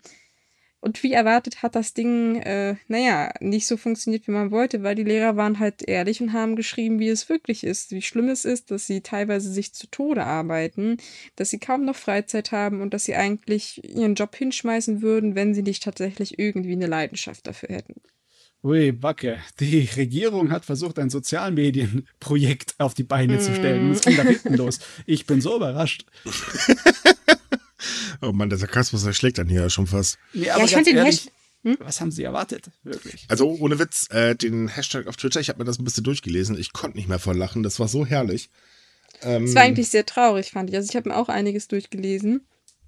Und man hat das teilweise mit sehr schwarzem Humor und sehr viel Sarkasmus genommen, aber trotzdem, es war die Realität, was die Leute geschrieben haben. Und das war schon sehr, sehr traurig. Ich weiß, da hat irgendwie eine Lehrerin geschrieben, so, ja, wenn, wenn du Lehrerin werden willst, dann hast du die Gelegenheit, deine Kinder irgendwie nur fünf Stunden pro Woche zu sehen und dann auch nur, weil du mit denen irgendwie was zu essen machst. Das war ziemlich traurig eigentlich, was die Leute da geschrieben mhm. haben. Weißt du, woran das mich erinnert? Der äh, amerikanische Militär hat auch mal so eine Aktion gestartet, so eine sozialen Medienkampagne in der ähnlichen Art und Weise. Mhm. Und dann kamen auch unglaublich viele Negativmeldungen, was sozusagen das Leben äh, als Militärmensch, als Söldner, als Soldat mhm. da mit sich bringt. Und ich weiß auch nicht, die haben die sich wirklich gedacht, dass dann sie kostenlose, schöne Werbung bekommen. Also das schön geredet bekommen von den Leuten. Nee, ich sag mal so, da, da steckt doch bestimmt ein, also ich meine, das ist ein Social Media Team dahinter. Und wenn die sich tatsächlich mit der eigentlichen Situation überhaupt nicht auskennen, was meistens der Fall ist, weil die beschäftigen sich mit Statistiken nicht, dann, dann ist das einfach eine Unwissenheit, die dazu führt. Also ich denke nicht mal, dass die irgendwie was Böses im Sinn hatten. Wobei ich ja, sagen muss, dass der, der Hashtag, der verwendet wurde, der ziemlich dämlich klingt, der heißt Pass the Baton, also Pass, gib den Laufstab weiter. Das hört sich mehr nach Sport an, aber naja. Ach ja, man, aber man muss es war eigentlich abzusehen, ja. Also allgemein muss man mal Folgendes dazu sagen. Es gibt nicht seit gestern erst einen Lehrermangel in Japan. Der ist schon ein bisschen Nein. länger und er wurde auch bisher, sagen wir mal, nicht so wirklich gestopft. Man hat tatsächlich sehr viele Fehler gemacht. Ein Fehler darunter ist, dass man zum Beispiel kein System aufgebaut hat, wo man ähm, Lehrer, die halt sich äh, fehlverhalten haben, ähm, tatsächlich mal registriert, damit man äh, die nicht halt sagen, okay, hier hast du eine Abmahnung und er geht in die nächste Präfektur und arbeitet weiter. Das ist tatsächlich den Japanern mittlerweile auch um die Ohren geflogen, denn im letzten Jahr gab es ein äh, Rekord an ähm, Fällen, in denen Lehrer sich halt Fehlverhalten haben und ich meine damit sexuelles Fehlverhalten. Ich rede jetzt nicht von äh, ähm, äh, sexuellen Übergriffen, die fallen auch drunter, aber eben halt auch, dass zum Beispiel Lehrer Beziehungen mit Schülern aufgebaut haben und so weiter und so fort. Wird in Japan nicht so gerne gesehen. Und jetzt hat das japanische Bildungsministerium deswegen gesagt, so, pass mal, Freunde, ähm, die private Kommunikation zwischen Schülern und Lehrern über soziale Medien ist jetzt, äh, nee, fertig, verbieten wir, Punkt. Hm. Und zwar um. mit heftigen äh, Konsequenzen, denn das Problem ist, und das darf man halt nicht vergessen, ähm, es geht bei einer privaten Kommunikation ja auch darum, hey, ich hätte, würde gerne meinen Schülern auch so helfen. Also zum Beispiel auf sozialer Ebene. Denn das sollen die Lehrer ja auch machen. Eben, hm, ich habe das Gefühl, da gibt's ein Problem. Ja, dann schalte dich ein, dann kümmere dich um deine Schüler. Das ist so seit, ähm, ja, seit, seitdem Japan im Prinzip sehr stark darauf oder versucht, die, ähm, Misshandlungsrate bei Kindern zu senken, ist das halt äh, sehr stark ähm, aufgekommen, äh, dass halt eben Lehrer sich da einmischen sollen. Auf der anderen Seite ist es aber so, dass sie ihnen jetzt ein Instrument halt nehmen. Natürlich muss man was gegen sexuellen Fehlverhalten tun, brauchen wir nicht drüber reden. Aber naja, ob das jetzt unbedingt gerade so die beste Idee ist, ich weiß ja nicht. Ich weiß auch gar nicht, wie das umsetzbar ist, was so äh, Sachen, was Privatsphäre angeht. Und ja, ähm, ganz ehrlich, es gibt ja in Japan diese altbewährte Erwartungshaltung, dass die Lehrer ein bisschen anders als bei uns auch so eine Art von Auftrag haben zur Erziehung der Schüler. Mhm. Also im Sinne von wegen ein bisschen so die Rolle von Elternteilen auch mit einnehmen. Ja, kann man das eigentlich so sagen. Ne? In Japan stärker als dann halt bei uns die Lehrervorstellung da. Und äh, das sorgt natürlich ab und zu mal dafür, dass da äh, nach hinten losgeht, weil halt auch Lehrer auch nur Menschen sind und da sind halt auch Abschaum drunter, das halt einfach ihre Schüler ausnutzt. Mhm. Aber ja, die Art und Weise hier, das ist einfach äh, mit, der, mit der groben Kelle, oder? Das ist mit dem Vorschlaghammer draufgehauen. Das ja, ist der Punkt. Ich also sehr problematisch, weil zum Beispiel ähm, viele Lehrer sind ja auch für Clubaktivitäten zuständig und wie sprechen die sich nach der Schule ab? Wenn die, weiß Naja, nicht, was darf- für Sommerfest oder so organisieren. Moment, also, dafür gibt es eine Regel. Äh, und zwar, dass ähm, die Eltern darüber informiert werden sollen, dass eine private Kommunikation stattfindet. Das heißt also im Prinzip Ah. Kontrolle. Ähm, das Ganze geht übrigens so weit, dass auch abgedunkelte Klassenräume nicht mehr äh, sein dürfen. Also sprich Fenster, äh, Jalousien zu und fertig, damit es eben keine heimlichen Treffen zwischen äh, Lehrern und Schülern gibt. Also man muss dazu sagen, wie gesagt, es geht jetzt hier nicht nur um ähm, sexuelle Übergriffe, sondern es geht halt auch darum, dass sie Beziehungen zwischen Schülern und Lehrern verhindern wollen. Und zwar äh, jetzt nicht nur ähm, äh, wegen Jugendschutz, also sprich äh, jüngere Schüler und so weiter und so fort, sondern tatsächlich auch äh, durchaus ähm, ältere Schüler. Ähm, also ich rede jetzt hier ab äh, 16 plus oder 18 plus oder wie das irgendwie war. Ähm, also die gehen da ganz, ganz rigoros vor. Und äh, ja, im Prinzip ist es schon richtig, dieses, ähm, wie heißt das, äh, Ausnutzen von Schutzbefohlenen oder irgendwie sowas Ja, muss verhindert Mhm, werden. mhm. Aber auf der anderen Seite können sie dann sich nicht hinstellen und trotzdem noch verlangen, und das steht ja so tatsächlich in den Regeln des ähm, Bildungsministeriums drin, dass eben Lehrer vermehrt darauf achten sollen, ob Schüler misshandelt werden. Denn wie sollen sie das machen? Sie müssen ja irgendwie eine private Bindung zu, oder zumindest ein bisschen privater mit den Schülern werden, damit der Schüler sich öffnet. Ja, der traut sich nicht, das einfach so vor der Klasse zu sagen. Nee. Ja, das glaube ich jetzt ehrlich gesagt auch nicht. Nee, das geht so Entschuldigung, nicht. dass ich lache, aber Allgemein- das ist. Wie soll man das überhaupt in irgendeiner Art und Weise regeln mit äh, sowas wie Datenschutz und Privatsphäre? Muss man dann einmal pro Woche bei jedem Jahr herkommen, jetzt müsst ihr eure Handys abgeben Ja, und wir das- müssen euren äh, Ver Nachrichtenverlauf checken? Naja, das also, geht doch nicht. tatsächlich gibt es keinen Datenschutz in Japan, wenn du es genau nimmst. Es gibt zwar sowas, so, so ein grundsätzliches Ding, aber ja, die Schulen könnten das rein theoretisch verlangen. Und ich wette mit dir, dass wir in absehbarer Zeit garantiert eine News haben werden, worüber sich ein Lehrer beschwert, dass die Schule ständig sein Handy durchforstet. Ja, das macht den Lehrerberuf ja noch viel attraktiver. Danke sehr. Eben, Ich deswegen beißt ich sich das auch mit der Kampagne extrem in, der Hand, äh, in die Hand. Das ist so ein Blödsinn mal wieder. Wie gesagt, ich finde es allgemein schwierig, weil, wie gesagt, ähm, Lehrer sind nicht einfach nur Maschinen, die sich vorne hinstellen und Schülern was beibringen. Da muss es irgendwie eine soziale Bindung geben. Und wir leben halt nun mal in modernen Zeiten. Und ich, meine, ähm, wenn ich hier meine Schulzeit zurückerinnere, wir hatten in den letzten Jahren im Abitur dann auch irgendwann WhatsApp-Gruppen mit Lehrern oder äh, wir hatten auch einen Lehrer, der hatte eine, Videospiel-AG und da hat man sich halt nach der Schulzeit auch noch ein bisschen ausgetauscht. Also wie gesagt, ich kann mir nicht vorstellen, dass ich denke, das macht die Sache nur noch schlimmer, wie gerade in Bezug auf Misshandlungen oder sowas, weil die Lehrer einfach überhaupt kein Gefühl mehr dafür haben, etwas äh, auf äh, persönlicher Ebene zu haben, also neben dem Unterricht.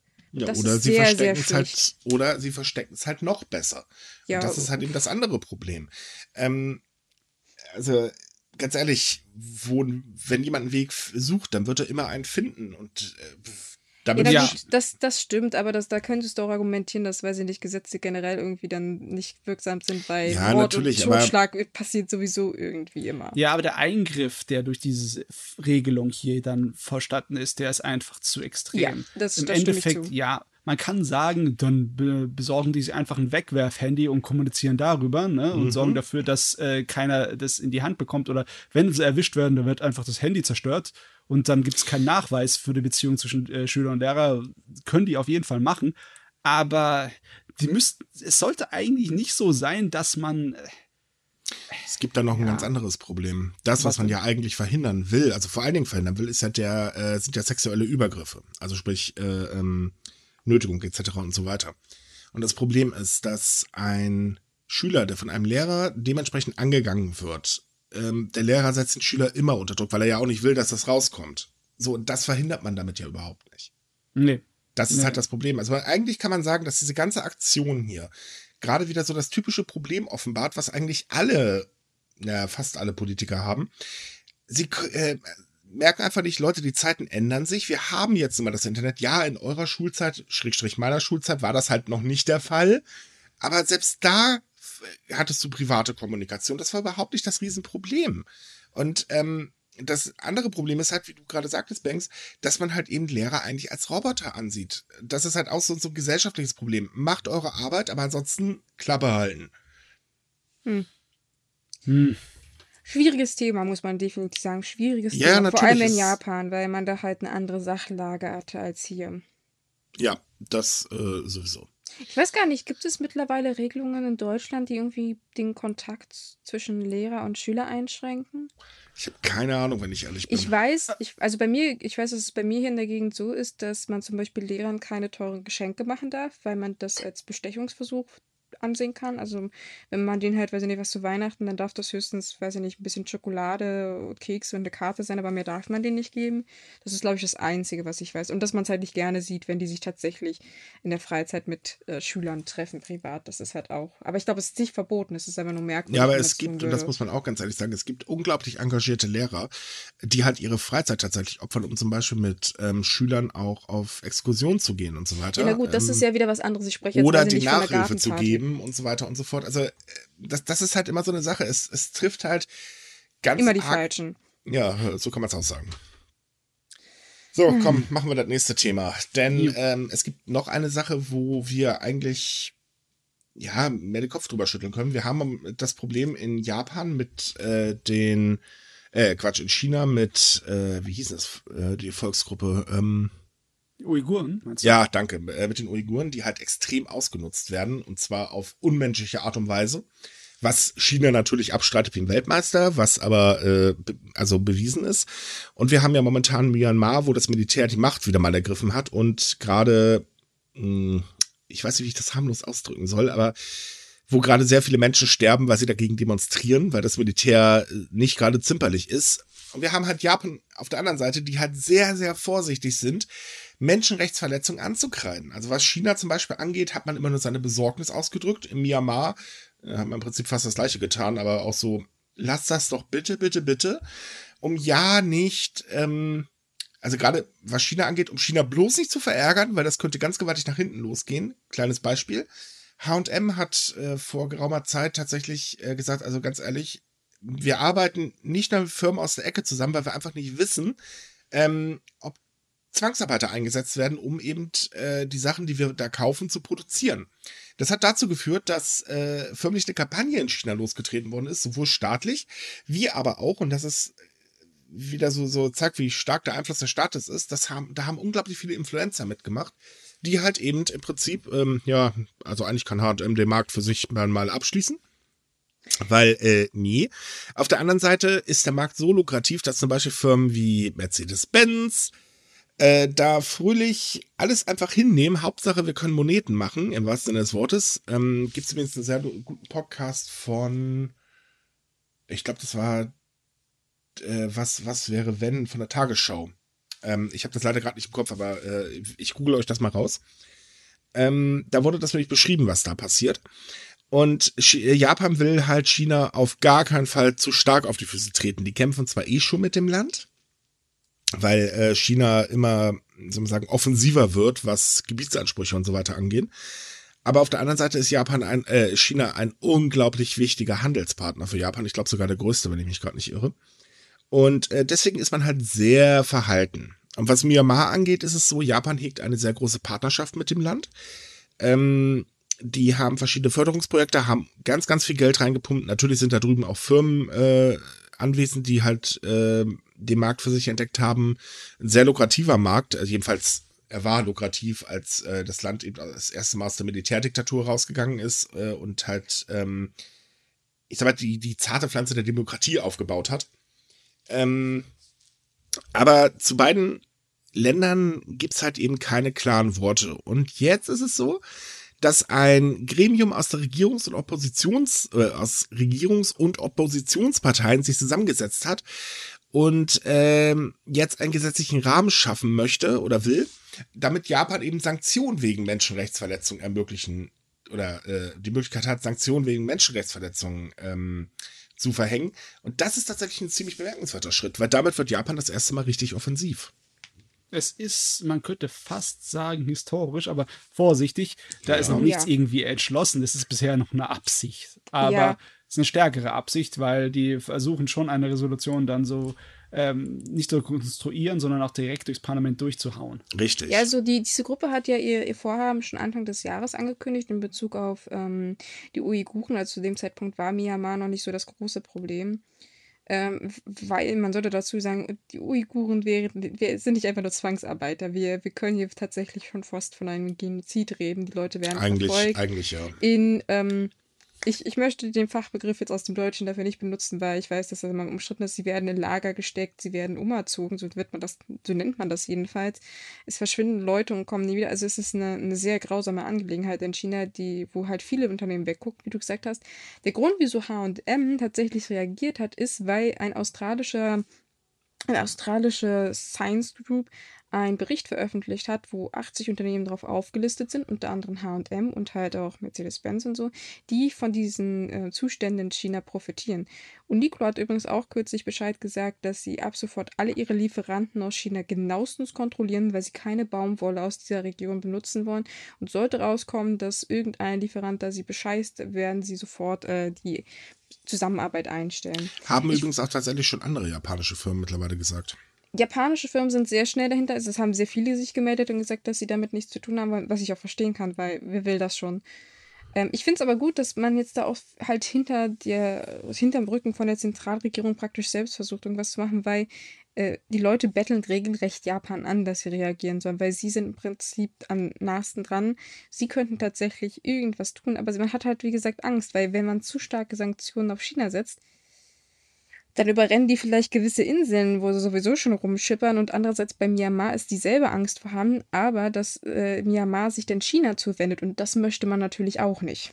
Richtig. Also ist, die Situation mit China kann man eigentlich tatsächlich auch wieder mit Deutschland vergleichen, weil auch China ist für Deutschland ein unglaublich wichtiger Handelspartner und wir sind ja extrem vorsichtig. Komischerweise gab es halt trotz allen letzten Sanktionen. Ähm, ich bin mal gespannt, wie das wieder enden wird. Ja, na gut, das waren aber auch Sanktionen im Sinne der Europäischen Union. Das war jetzt Ja, nicht, Glück- dass, Glück dass ja Deutschland sich jetzt vorbildlich hingestellt hat, weil bei, ich, ich habe mich mit diesem Thema mal kürzlich auseinandergesetzt und ich muss sagen, Deutschland kriegt China richtig fett in den Arsch. Also das kann man gar nicht anders formulieren. Wir, wir haben sehr viel Zensur teilweise schon in Deutschland. Wir kriegen sie bloß nicht mit. Richtig. Ähm, ist tatsächlich der Fall. Ähm, China hat einen verdammt großen Einfluss bei uns, äh, glaubt man gar nicht, aber ähm, ist tatsächlich so. Und ähm, es ist halt so, dass äh, die Lage im Prinzip mit Japan vergleichbar ist. Nur japanische Firmen gehen tatsächlich noch einen Tick weiter. Und zwar, nachdem jetzt die Pandemie gezeigt hat, wie schnell eine Lieferkette zusammenbrechen kann, haben sich sehr, sehr viele Firmen jetzt hingesetzt und suchen gerade Alternativen. Also sprich, wollen aus China auch wirklich die Produktion abziehen und suchen sich neue Partner. Zum Beispiel in Vietnam oder in äh, Thailand. Und ähm, modeln das um. Und das ist für China definitiv schädlich. Plus der kleine Handelskrieg, den sie da immer noch mit der USA haben. Das kommt ja auch noch erschwerend hinzu.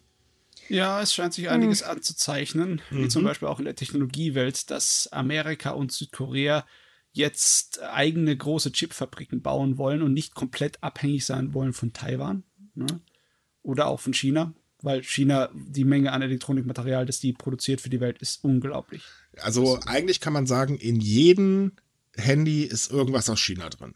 wenn, wenn nicht sogar das komplette Handy in China produziert wurde. Ich sage jetzt nicht, was ich für ein Handy habe. Ja, ich habe auch eins von der Firma, also von daher.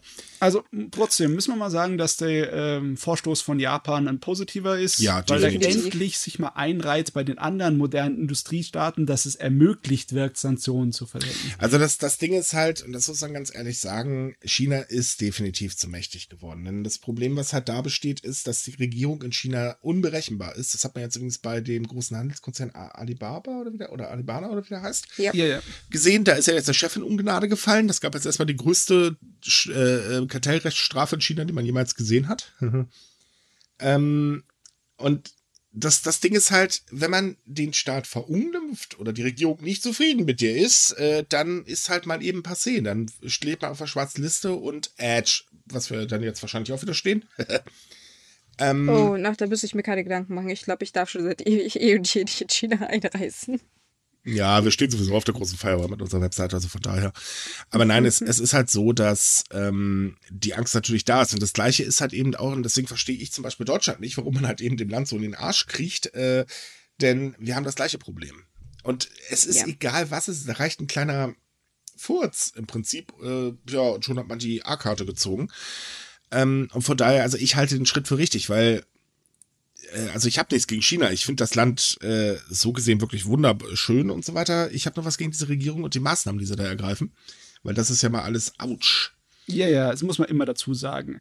Wenn man China sagt, dann meint man chinesische Regierung, man meint nicht chinesische Bevölkerung, chinesische Kultur oder Nein, Geschichte. also- das sind unterschiedliche Sachen. Das Richtig. sollten wir definitiv betonen, weil die, dieser, dieser Vorwurf wird mir auch ganz gerne gemacht, wenn ich mal sage, so, ja, China ist gefährlich. Und dann so, äh, ja, ich meine die Regierung, nicht die Menschen, nicht die, nicht die Kultur, ist alles Das super, kann man eigentlich toll. über jedes, man kann das eigentlich über jedes Land sagen. Da gibt es ein ganz einfaches Beispiel über die Türkei. Wir brauchen nicht über Erdogan reden, der Typ ist ein Idiot.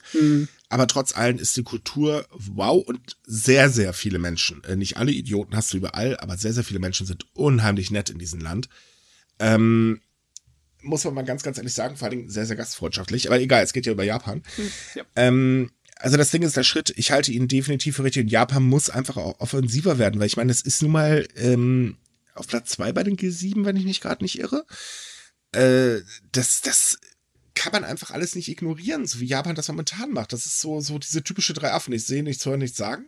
Und das funktioniert halt mittlerweile nicht mehr. Wobei man auch sagen muss, es ist, äh, ob das jetzt so gut ist, Druck der US-Regierung oder sich noch mehr der USA hinzuwetten, ob das so toll ist, weiß ich jetzt auch nicht.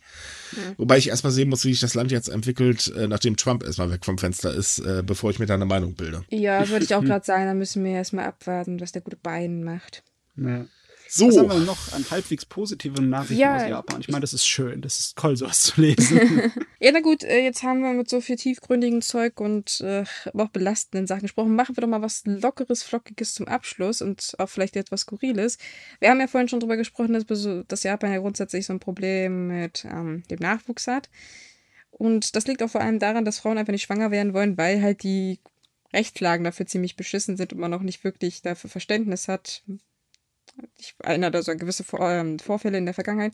Deswegen haben sich äh, drei Abgeordnete der regierenden LDP zusammengesetzt und für einen Tag eine Schwangerschaft nachgespielt. Das hört sich jetzt ein bisschen komisch an. Also sie haben da tatsächlich so, so, so Westen getragen mit Gewicht dran, die, die halt so Babybauch simulieren soll. Ja, und dann mussten sie für 24 Stunden mit 7,3 Kilogramm extra durch die Gegend laufen und äh, hat wohl gefruchtet. Also man war überrascht, dass das Leben als Schwangere doch anstrengender ist, als man gedacht hat. man, man muss ganz kurz noch dazu sagen, das simuliert natürlich nur einen kleinen Teil. Also sprich, Ja. als Mann wirst du logischerweise immer ernster genommen als, äh, als Frau, gerade in Japan. Ähm, also sprich, sie haben natürlich jetzt nicht die Verunglimpfung und so weiter miterleben müssen, aber äh, überhaupt, dass da mal was in der Richtung passiert, ist schon eine reife Leistung. Ich finde find die Idee eigentlich ganz, ganz lustig. Also, was heißt lustig? Ich finde die eigentlich gut, weil, wie gesagt, Männern ist meistens gar nicht bewusst, wie, wie sehr ähm, Schwangere eigentlich zu kämpfen haben. Die denken sich, ja, naja, gut, das ist ein Baby, das, was, was macht das denn? Aber wie die ähm, Politiker halt festgestellt haben, zum Beispiel sitzen und stehen ist irgendwie ein bisschen schwierig und auch einkaufen und schlafen gehen ist irgendwie nicht so das Wahre. Ja, und ähm, man möchte halt das Wissen jetzt nutzen, was die drei gesammelt haben. Also es wird eine Sitzung geben, da möchte man das alles mit anderen Herrschaften teilen. Und dann will man das tatsächlich zur äh, Erstellung von Gesetzen mit einbeziehen, weil, naja, warum nicht, ne? Weißt du, wenn ich ganz ehrlich bin, ähm, ich wäre dafür, dass die gesamte Regierung das mal äh, machen sollte. ja, Äh, besonders so ein paar bestimmte Politiker könnten das definitiv nicht schaden. Die haben ja schon Aussagen abgelassen, wo du dir auch so denkst, ei, ei, ei, ei. Ah, ja, ja, das ja ist aber eine so im kleinen Rahmen habe ich auch meine Zweifel, ob das große äh, Spuren hinterlässt. Die haben nämlich schon mal 2016 genau dasselbe gemacht. Da haben sie auch drei männliche Abgeordnete, haben sich mal Schwangerschaftswesten anziehen dürfen. Aber wenn es halt immer nur drei sind, damit es nach außen hin ganz nett wirkt, dann hilft das nicht. Ne? Da muss ich dich korrigieren. Es waren keine Abgeordnete, es waren Gouverneure. Oh, Gouverneure. So. Ja, und zwar die Okay. Gouverneure von Saga, Miyazaki und Yamaguchi. Die haben das auch gemacht und sogar mit einem sehr lustigen Video, was ich übrigens in Artikel verlinkt habe. Das könnt ihr euch angucken. Das sieht sehr drollig aus, wie die mit ihren falschen Babybäuchen spazieren gehen und angestarrt werden. Und äh, die haben daraus eine große Kampagne gemacht, die übrigens immer noch läuft und man macht aktiv darauf aufmerksam, dass Männer doch sehr viel mehr Verständnis dafür haben sollen. Und man macht auch Werbung für ich glaube, es ist eine Firma, die diese Westen praktisch herstellt, dass die Leute das selbst mal ausprobieren sollen, um zu verstehen, wie es denn ist, schwanger zu sein. Hört sich jetzt komisch an, aber Nee, aber da muss man mal ganz ehrlich sein, das wäre auch in Deutschland vielleicht mal angebracht, weil äh, viele wissen halt einfach nicht, ähm, Schwangerschaft ist nicht einfach nur, ich liege den ganzen Tag auf der Couch und sehe zu, wie mein Bauch äh, dicker wird. nee, das ist, äh, eieiei. Also ich meine, ich durfte es ja einmal miterleben, jetzt nicht bei mir logischerweise, äh, aber äh, ich habe ja bekanntlich schon Nachwuchs und äh, holla die Waldfee. Also ich möchte das nicht mitmachen, vor allem nicht die Geburt. Es kann man sich eigentlich immer vorstellen, je nachdem, welcher Woche man ist, dass man eine relativ große Wassermelone vorne am Bauch klebend hat. Also ich ich habe Aber keine Kinder, ich kann das nicht sagen, mit aber. Nutella, das ist ja ekelig. Ach, das ist ja, weißt du, das, da hat jede Frau, glaube ich, ihren eigenen Geschmack. Ich glaube, meine Mutter hat damals immer eine Menge Leberwurstbrot und Gummibärchen gegessen. Nicht zusammen, aber Was- sehr hm, viel. Ich, ich durfte im Winter deswegen Erdbeeren besorgen. Schönen Dank auch, weil es auch schwer. Damals war es verdammt schwer. das kann äh, ich mir mitten- vorstellen. Mitten in der Nacht wohlgemerkt noch. Ach, das war eine Ja, lustige aber- Fahrt zum Großhandel. Ich meine, ähm, ich finde die, diese Aktion nicht nur in Hinsicht, sagen wir mal, des Hintergrundes äh, äh, gut. Ich finde es auch, dass es die, den, den japanischen Politikern so ein bisschen mehr Menschlichkeit gibt. Weil ich finde immer, die sind sehr kalt, sehr steif, verstehen Mhm. keinen Spaß. Und da zeigt man doch auch mal so ein bisschen so, hey, wir können doch mal anders. Na gut, das waren jetzt relativ junge Politiker, alle so um die 30, also Ja, gut, aber das, ähm, also allgemein ist es ja so, dass die japanischen äh, Politiker eigentlich sehr abgeschottet sind. Es sei denn, es ist Ja. Wahlkampf, dann ist man schlagartig da. Bei den Gouverneuren ist es noch ein bisschen anders. Ähm, allgemein ist es so, dass sehr, sehr viele Menschen in Japan sagen, wir brauchen endlich mal einen Regimewechsel. Also sprich, weg von, wir leben hier in unserer eigenen Welt und äh, ihr dürft uns wählen, aber das war es dann halt auch schon hinzu, wir sind für euch da und das zeigen wir euch auch. Und ähm, da ist so ein Schritt sowieso richtig. Äh, plus eben die Kleinigkeit, dass naja, wer, wer, war das letzte Woche, wo wir den Fall hatten, oder vorletzte Woche mit dem äh, Mobbing? Ah ja, stimmt, ja, mit der, der Schwangeren, die gemobbt wurde, weil sie schwanger war. Richtig. Ähm, und solche Fälle sind nicht unüblich. Und das ist halt eben das Problem an der Geschichte. Und vielleicht, äh, sagen wir, ein bisschen, eine kleine Flamme Hoffnung darf man ja haben, dass endlich mal irgendwas dagegen unternommen wird. Denn ähm, Schwangere werden teilweise extrem gemobbt in Japan. Das ist halt so, ja, du bist jetzt im Prinzip äh, mit Parasiten versetzt und äh, kannst nicht mehr für uns wirtschaftlich arbeiten, äh, voll blöd. Du, das ist aber Ja. in Deutschland auch nicht anders. Ja, Wir haben natürlich, bloß klar. besseren Rechtsschutz. Also Deutsch. Deutschland ist ein verdammt kaltes Land, was das angeht. Äh, aber, ähm, also eigentlich haben wir genau die gleichen Probleme. Ähm, nur, dass halt eben, naja, ich sag mal, rechtlich gesehen die Frau hier ein bisschen mehr Glück hat, auch wenn jetzt wahrscheinlich ganz, ganz viele lachend umfallen werden. Ich weiß selber, dass die Situation schlimm ist. Ich kenne genug alleinerziehende Frauen, denen, also wo ich mir wirklich so denke, Ja, ach du heilige Scheiße. Wir sprechen von Schwangeren und nicht von Nein, Müttern. nein, schon, aber das, das, ja, aber das hängt ja auch damit zusammen. Und es, es ist halt einfach so, summa summarum, es muss in beiden Ländern mehr getan werden. Das muss man ganz ehrlich sagen. Hm. Und zwar dringend, weil klar, sie sind auf Nachwuchs angewiesen, wenn man das mal ganz nüchtern runterbricht. Ja, aber darum geht es natürlich nicht nur. Ne? Es geht Ja. nicht nur darum, dass man mehr Japaner hat, sondern natürlich auch um die Stellung der Frau. Und in letzter Zeit ist eine ganze Menge Licht darauf geworfen worden, äh, egal ob es die äh, Q2-Kampagne war oder halt, naja, so unschöne Sachen wie die Äußerungen von dem ehemaligen Olympiadenchef. Auf jeden Fall, es ist ein größeres Thema in Japan und ich denke, man, man sieht es auch in der Regierung. Die Debatten fangen an hochzugehen. Ne? Ja, das stimmt allerdings. Aber man kann auch, äh, man sollte nicht vergessen, dass auch ein Generationswechsel immer mehr stattfindet. Also die Minister werden so allmählich auch jünger und ich meine, so Sexismus, wenn es nur auf ältere Menschen bezogen ist, stirbt dann im Prinzip auch irgendwann weg. Hoffen wir Gott es sei mal. Dank. Wäre schön. So, jetzt noch mal ganz kurz eine klitzekleine Grunderklärung, denn das war in der letzten Woche sehr häufig die Frage. Wir reden ja immer davon, das könnt ihr dann bei uns äh, nachlesen. Und wo findet man denn die Links? Ähm, für die Leute, die über Spotify und Co. uns zuhören, wir haben auf sumikai.com schrägstrich rollingsushi.de immer einen Artikel zum jeweiligen Podcast, wo wir alle Themen zum Nachlesen nochmal verlinkt haben. In den Artikeln findet ihr dann die Videos, äh, die Quellen, äh, die wir benutzt haben und so weiter. Da könnt ihr dann alles nochmal genau nachlesen. Falls ihr Japanisch beherrscht, könnt ihr es richtig genau nachlesen. Ähm, aber dazu müsst ihr halt die Seiten ansurfen, weil, sorry, das kriegen wir bei den Streamingdiensten leider nicht so wirklich unter. Jo, und damit sind wir dann durch für heute. Jo, war Yay. ja mal wieder eine bunte Mischung. Ja, heute ein bisschen ernster, aber geht leider nicht anders und tut uns auch leid, aber Corona spielt halt leider mal wieder eine ganz große Rolle.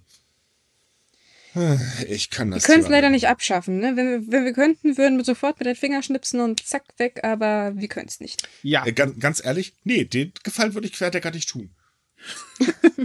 willst, nee. willst du keine Sozialmedienkampagne starten? Twitter-Hashtag schafft Corona ab? Ja, doch, das schon, aber äh, nee, obwohl, dann muss ich mich auch wieder mit den Querdenkern. Ach, lassen wir das. So, liebe Leute, das war's für heute. Wie gesagt, schaut auf subikai.com vorbei, da haben wir jeden Tag ganz, ganz viele Themen für euch. Auch nicht so ernste Themen, die wir euch leider hier nicht präsentieren können, weil wir euch keine Bilder oder so zeigen können. Ähm, da ein kleiner Tipp übrigens. Wir haben gerade einen schönen Artikel zu einer Einkaufsstraße, die ihr gerade komplett virtuell besuchen könnt. Ist saugeil, weil ihr könnt in die Geschäfte reingehen. Sehr empfehlenswert. Ähm, ansonsten, wenn ihr mit anderen Japan-Fans quatschen wollt, kommt in unsere Facebook-Gruppe. Da könnt ihr das bei ganz, ganz vielen Leuten tun. Äh, wenn ihr nicht genug von uns bekommt, dann haben wir jeden Montag unseren Anime News Podcast äh, für die Fans des äh, gepfleg der gepflegten Animation. äh, ja, und ansonsten habt eine schöne Woche. Werdet, äh, bleibt gesund, habt Spaß und äh, regt euch nicht so sehr über unsere Regierung auf. Bis dann. Ciao. Ciao. Tschüss.